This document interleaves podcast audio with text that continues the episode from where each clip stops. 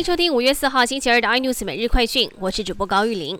华航机师染疫以及诺富特饭店群聚事件，已经造成了二十六个人确诊。今天在公布新增两例的个案，是一位华航机师以及一位空服员。而案一一五三机师曾经在确诊之前有公共场所活动时，曾经到过台北市松山区的飞镖运动酒吧以及海珍私房菜民生店。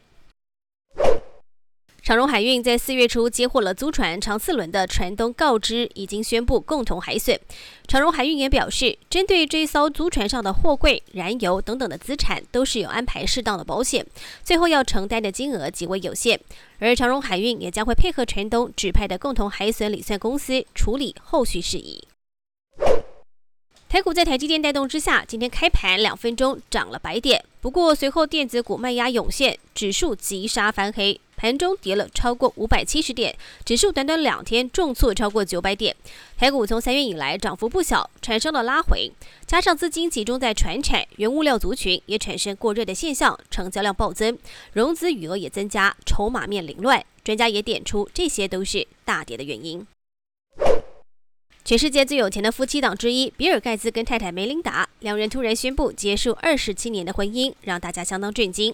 如果根据当地的双方平分婚后财产的法律来看，这场世纪离婚有可能让梅琳达成为全球最富有的女性之一。特斯拉近期在中国成为众矢之的，饱受中国官方和民众的挞伐。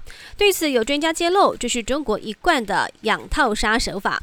而中国的另一个目的，则是觊觎 SpaceX 的太空技术，因为马斯克也是 SpaceX 的执行长，而且太空总署 NASA 和国防部都是 SpaceX 的最重要客户。更多新闻内容，请锁定有线电视八十八 MOD 五零四 iNews 这站晚报，或上 YouTube 搜寻三零 iNews。感谢台湾最大 Podcast 公司声浪技术支持。